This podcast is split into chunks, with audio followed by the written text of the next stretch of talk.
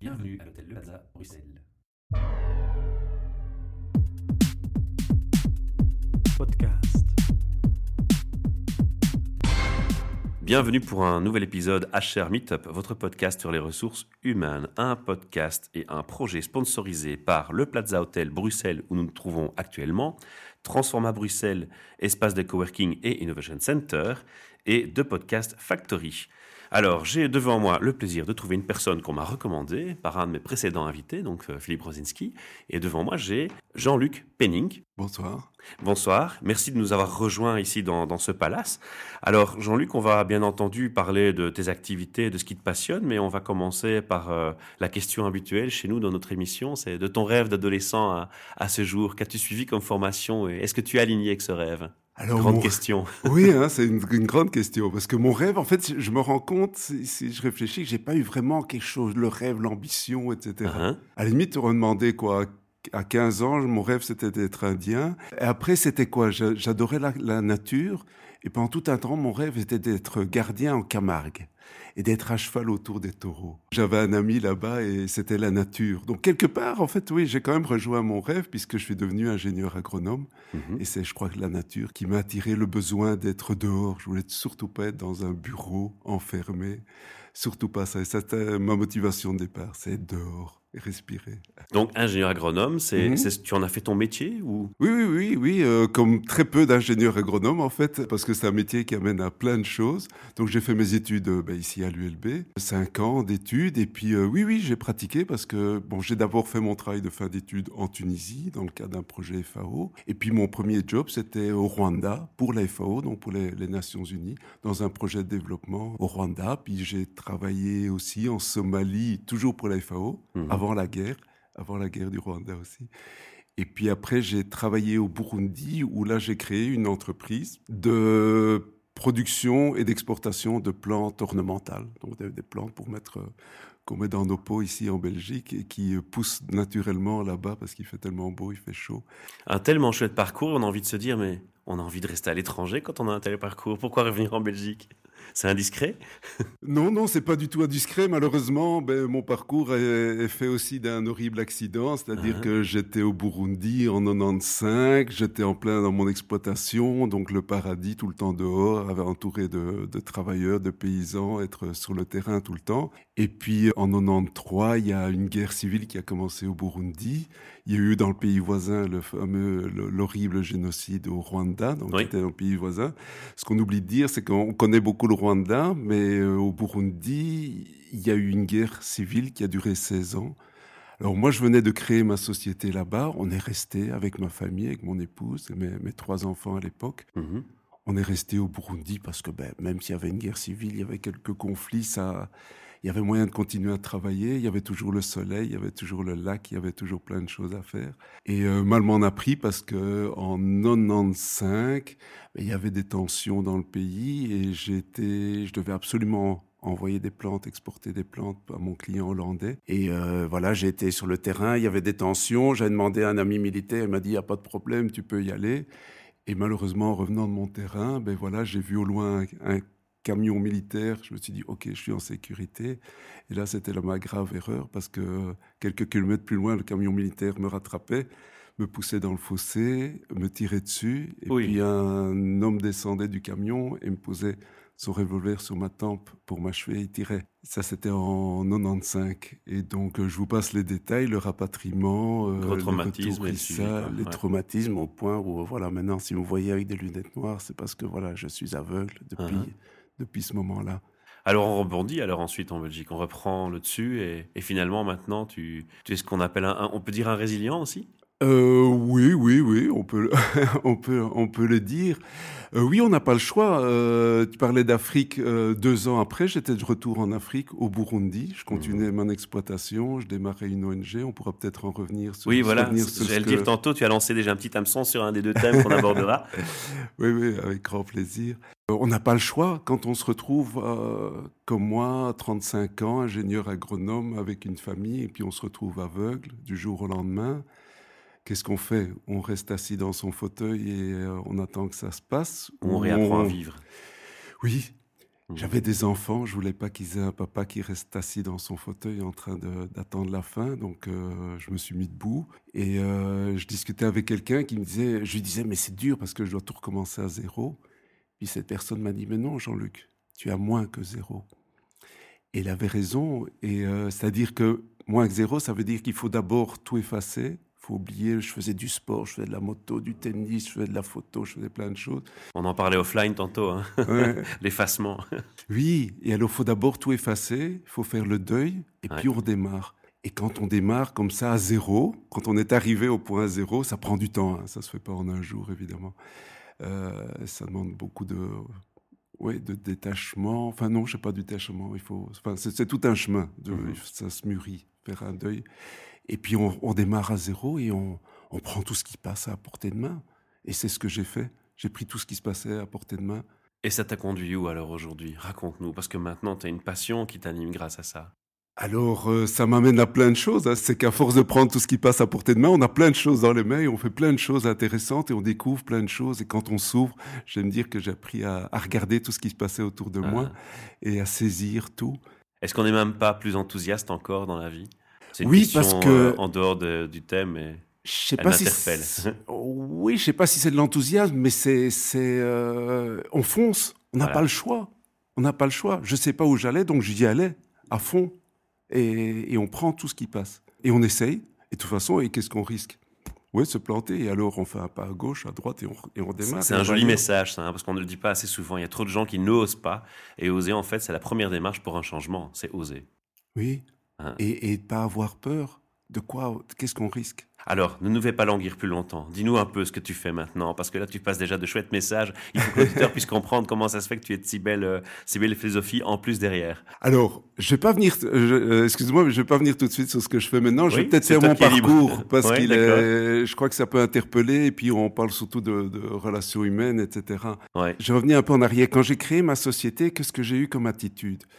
Je suis arrivé, moi, ingénieur agronome, beau diplôme, grande distinction, tout ça, ça fait bien. Et puis je suis arrivé sur le terrain. Et qu'est-ce que j'ai fait sur mon terrain au Burundi? Mais j'ai choisi mon terrain avec des paysans parce que eux connaissaient leur terre. J'ai pas fait un test euh, de sol, etc. Je suis venu avec des paysans. Je dis qu'est-ce que vous pensez de ce terrain? Puis il y en a qui me disent ah ça c'est pour ouais, là je pourrais mettre une chèvre. Donc c'est un mauvais terrain. Je dis ah là je vais pousser, je vais mettre du maïs. Ok, j'achète, je prends. Et, j'ai travaillé avec ces paysans et j'ai jamais et il y en avait un qui avait un diplôme de euh, un diplôme qu'est-ce que je dire qui avait fait deux années de primaire. Ça c'était le niveau le plus haut. Tous les autres étaient analphabètes. Et c'était leur société, c'était leur travail, c'était leur passion. Et j'ai laissé ça grandir. La preuve, c'est que moi, j'ai quitté la- l'Afrique depuis 2003 et Mhm. ma société tourne toujours. C'est leur société. Moi, je gagne rien. C'est vraiment, euh, je j'ai plus rien à voir là-dedans. Ils ont continué tout le temps, tout le temps, tout le Pas temps. mal, quoi. Beaucoup de chapeaux pour ça. Et c'est super parce que avant, j'étais aux Nations Unies. Et c'est Ah. quoi les Nations Unies? C'est des millions de dollars qui viennent de Genève, de Rome, de New York, même de Bruxelles, et qui débarquent sur, le, sur la Terre.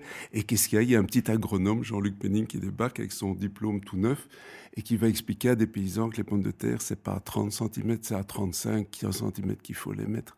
C'est quoi? Et, et j'ai quitté les Nations Unies, je suis parti en courant, parce que pour un agronome sur le terrain, il y en a quatre dans les bureaux à l'FAO. Pour moi, ça devrait être le contraire. Un au bureau et encore, et surtout quatre sur le terrain.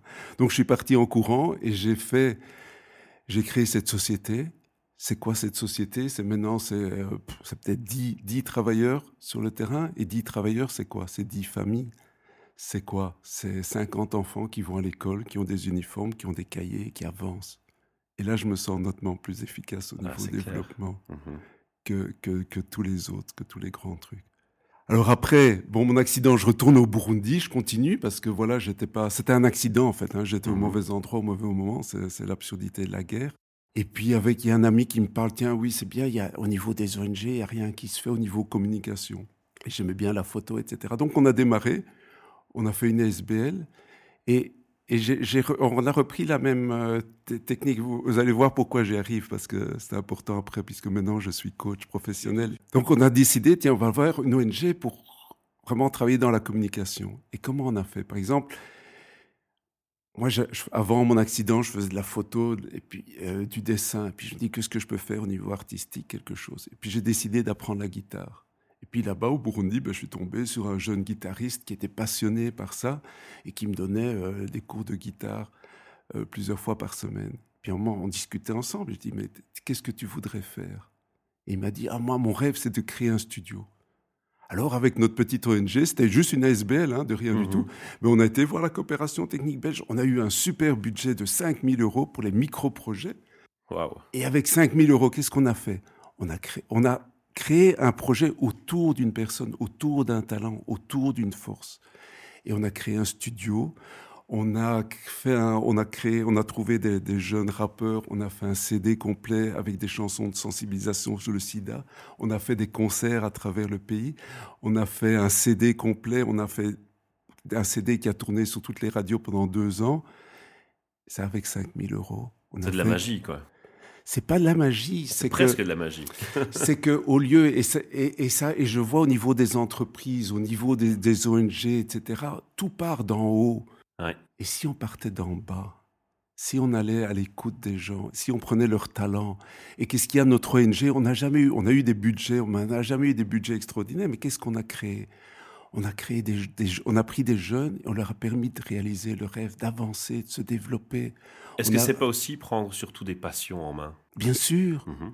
Enfin, c'est pas les prendre en main, c'est les aider à se développer. On les a, on les a pas dirigés, on leur a donné les moyens, les couver, les, oui, les protéger protéger ses passions et les mettre en avant. Et leur donner juste les outils pour avancer. C'est la main bienveillante, on va dire. Oui, j'aime pas trop le côté dirigiste, c'est simplement les aider, c'est les accompagner, mais on se met derrière, on, leur permet et nous, notre ONG n'a pas eu des gros projets, on n'a pas eu des trucs, mais on a créé, on a permis à des, talents, des gens de se développer, aller plus loin. On a fait un film au Burundi. Ben, il y, a, cinq jeunes maintenant qui sont dans le cinéma, qui sont profs de cinéma. Et, pour moi, c'est ça le développement, c'est ça avancer. Et ça peut même d'aller loin.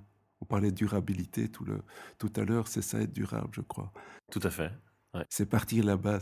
Il y a un truc, j'aime bien une image, j'aime bien, c'est que souvent on, entend aussi les Nations Unies, etc., avec les, grands, les grandes philosophes là. Hein, si vous donnez un poisson à un homme, il va manger un jour. Et si vous lui apprenez à pêcher, il va manger toute sa vie. C'est extraordinaire. Et s'il n'aime pas le poisson, qu'est-ce que vous faites avec ça? Jamais personne qui a demandé s'il aimait le poisson. Et s'il voulait peut-être faire autre chose que d'aller pêcher, d'aller mettre un hameçon et, de, Il a peut-être un autre talent à faire. Mmh. J'ai jamais entendu un projet de développement qui, allait, qui demandait aux gens s'ils aimaient le poisson et s'ils n'avaient pas autre chose à faire. Est-ce que c'est pas un peu ce qu'on sert dans les entreprises aussi? Oui, oui. Les entre... Là, je lance un pavé dans la mare. non, non, non, non, mais sens-toi à l'aise avec ce pavé, il est, il, c'est incroyable c'est un message qu'on va passer aujourd'hui comme une réflexion à apporter aux, HR qui nous écoutent et aux, managers qui nous écoutent. Alors Jean-Luc, tu ne fais pas que l'ONG, tu, as étendu tes activités sur le coaching. Est-ce qu'on peut en parler aussi? Oui, mais oui, bien sûr, pas de problème. C'est là la clé, on a compris où tu nous as emmenés. Hein. C'était la, naissance de, cet aspect. Hein. Oui, voilà, c'est ça. Parce que quand, quand ici, je me suis retrouvé en Belgique et je tournais en rond, je me dis, mais qu'est-ce que je fais, qu'est-ce que je fais? Puis été voir un coach et il m'a dit, après deux rencontres, il me dit, mais Jean-Luc, tu es coach. Mhm. Je dis, mais c'est quoi ce truc? Et je ne savais pas ce que c'était, évidemment. Puis alors été voir, je me suis renseigné, et puis je me dis, tiens, oui, c'est pas mal. Et puis j'ai fait une formation euh, avec une école du Canada, donc je pouvais travailler d'Internet de, chez moi sans, devoir bouger. Maintenant, maintenant, je suis même, euh, enfin, professeur, j'aime pas ce, ce, nom, mais coach leader pour, je travaille pour cette école du Canada. Et je suis devenu coach parce que pourquoi c'est quoi être coach? C'est ce que cette personne m'a a, décelé en moi, c'est se dire, c'est simplement être à l'écoute et prendre du plaisir à accompagner des gens, d'aller avec eux vers leur talent, vers leur force, vers leurs possibilités. Et ça, c'est extraordinaire. C'est juste suivre les gens, les accompagner. Et c'est beau, c'est la construction humaine, c'est du durable, c'est du fort, c'est... Euh, Alors si je peux me permettre un jugement de valeur, j'en ai entendu beaucoup de coachs à mon micro. Et je crois que ce qui te distingue en, priorité du peu qu'on se connaît maintenant, parce qu'on a échangé ensemble depuis 10 minutes, c'est ta bienveillance. Et je crois que c'est un, mot-clé aussi. Quand on est coach, il faut être bienveillant. Il faut être bienveillant et accueillir les gens comme ils sont. Je suis pas là pour juger, dire c'est bien, mhm. c'est mal, etc. Ce que tu fais, ce que tu sens, c'est bon puisque tu le sens. C'est comme ça. Et donc j'accompagne juste C'est tout, oui. Et euh, c'est croire en- en- en- au potentiel, aux forces hu- humaines. Il y a, il y a un poten- il y a- il y a des choses extraordinaires. Il y, a, il y a des horreurs sur le monde, mais il y a des, des choses fabuleuses. Il faut croire. il faut Et on n'en parle pas assez. Et on n'en parle pas assez du tout. Non, ça, malheureusement. Il y a Alors- des gens qui oublient de voir ce qui est le beau autour d'eux. Ta société de coach, tu l'as appelée comment? Elle s'appelle Tandem. Tandem. Pourquoi ce nom?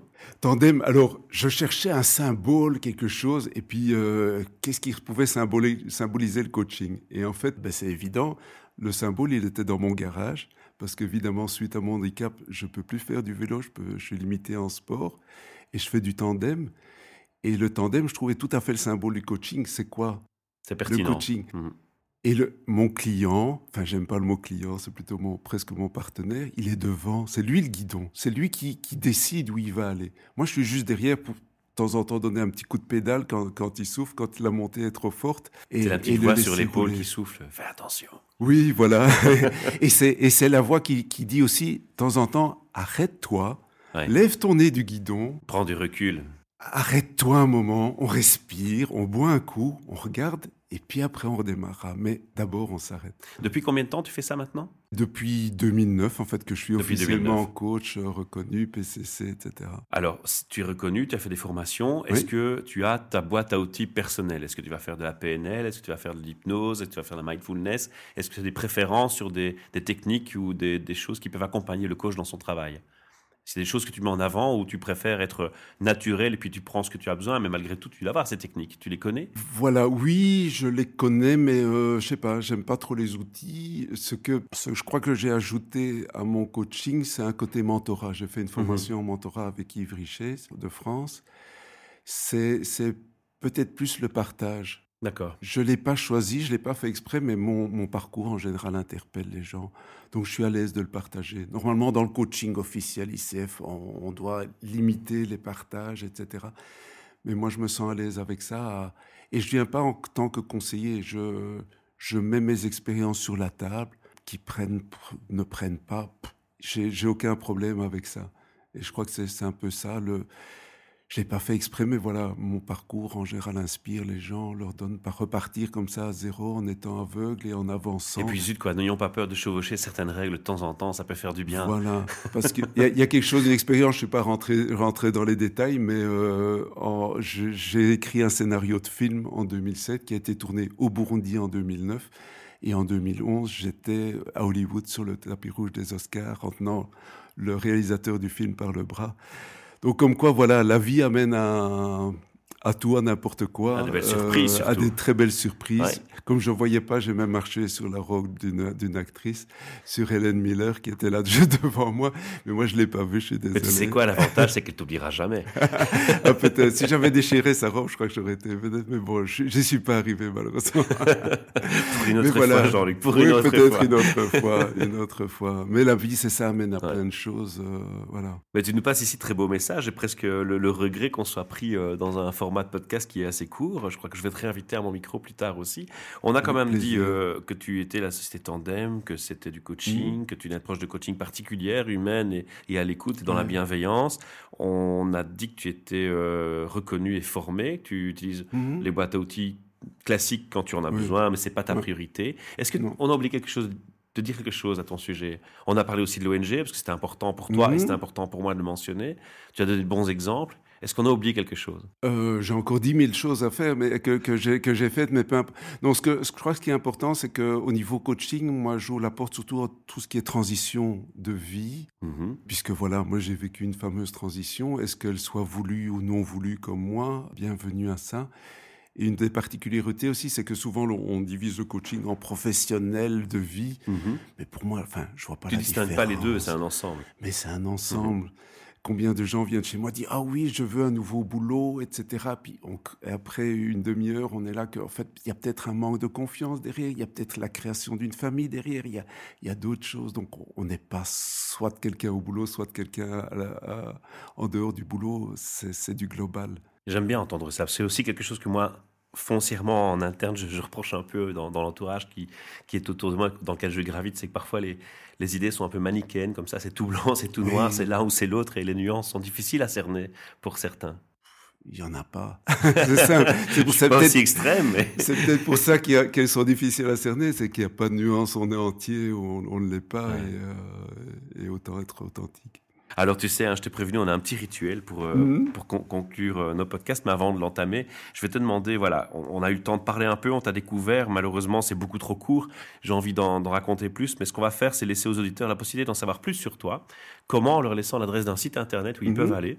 Alors quelle est l'adresse de ton site internet? Alors ben, on a parlé de Tandem, donc c'est www.tandemcoach.com Et tu as une page Facebook, j'imagine? Euh, non, non malheureusement, parce que c'est très difficile. Je travaille sur euh, avec une synthèse vocale et ah Facebook, c'est pas évident du tout. Ils sont pas user friendly, comme on dit.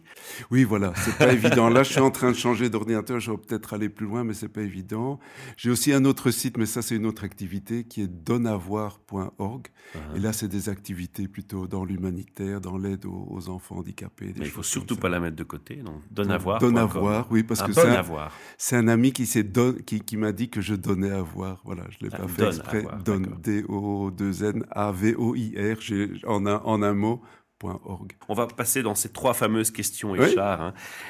Avec ce que tu as observé, parce que tu as côtoyé des gens qui venaient des entreprises, qui t'ont parlé de leurs problématiques de carrière, toi, de l'extérieur, avec ton parcours, comment tu définis un HR quand tu entends tout ce qu'on te raconte et quand tu observes euh, tous ces témoignages de gens qui viennent à toi? Comment tu définis un HR les, les HR que j'ai rencontrés qui sont venus dans mon bureau en coaching, c'était des gens ouverts au monde, mais qui avaient une structure et une lourdeur autour d'eux qui les coinçait complètement. Ils en sont eux-mêmes victimes? Oui. D'accord. Oui, oui. Et, et, qui, et cette structure tellement dure, administrative et, et, ces ordres venus d'en haut les, les, coinçaient et se sentaient très mal à l'aise. Enfin, ça, je vous parle vraiment d'expérience des gens qui sont venus dans mon mmh. groupe. Si c'est un échantillon, c'est qu'il y avait un. Oui, voilà. Alors, je suis loin d'avoir un échantillon représentatif. Je vous partage ce que j'ai, ce que j'ai connu, ce que j'ai croisé. Ouais, c'est honnête, c'est transparent. Alors, est-ce qu'il t'est arrivé à un moment donné d'entendre un RH ou de constater dans une société un, un process, une façon de travailler où tu te dis waouh, là ça en jette Là, on est dans un process différent au niveau HR que ce que j'ai pu entendre ou connaître ailleurs. Est-ce que tu as déjà eu un effet waouh sur ta vie où tu te dis, là, la personne, elle, alors, elle m'essouffle, quoi? J'ai encore fait un partage parce que voilà, je fais partie aussi d'une association. Enfin, non, c'est un, réseau de coachs qui s'appelle Morena Coaching International. Oui, j'en ai entendu parler. Et on fait, on fait un peu comme une entreprise. Et, et l'idée, c'est quoi? C'est qu'on n'a pas de HR parce qu'on est tous nous-mêmes, on est tous des talents, on est tous des potentiels. Et ça rejoint ce que je disais tout à l'heure, c'est qu'on part d'en bas, on part des talents, on parle des besoins, on parle des envies, et, on construit en partant d'en bas et en montant. Et euh, on n'a pas besoin des chars, on, se tient l'un l'autre et on se renforce les uns les autres. D'accord, ça c'est ton effet waouh. c'est ça mon effet waouh parce que je suis en plein dedans et je le vis et avec beaucoup de plaisir et, et d'enthousiasme. Toujours un chouette message enthousiaste en effet. Alors ma dernière question, elle est simple, c'est une question ouverte tous les DRH ou les RH de Belgique nous entendent. Je suis très prétentieux aujourd'hui. Hein. Quel message aurais-tu envie de, leur donner? Je crois qu'on a déjà reçu le premier dans, en travers toute l'interview ici, c'est de, tenir compte des gens et du bas mhm. avant tout. Mais est-ce que tu aurais un autre message à passer au HR ou au DRH d'entreprise qui nous écouterait en tant que coach et formateur ou accompagnateur? D'abord, un, un j'ai pas de conseils à donner, donc c'est juste un partage. Oui. Moi, je les invite simplement, je, je rejoins ce que je disais, à écouter, et accueillir toutes les personnes qui rentrent dans leur bureau parce qu'il y a quelque chose derrière. Même devant, derrière la, la petite personne coincée qui se sent mal, il y a quelque chose derrière, il y a une force derrière, il y a un talent derrière, il y a une envie de vivre derrière. Donc, euh, ce que j'ai envie de dire au, DRH, c'est soyez accueillants. Mmh c'est tout.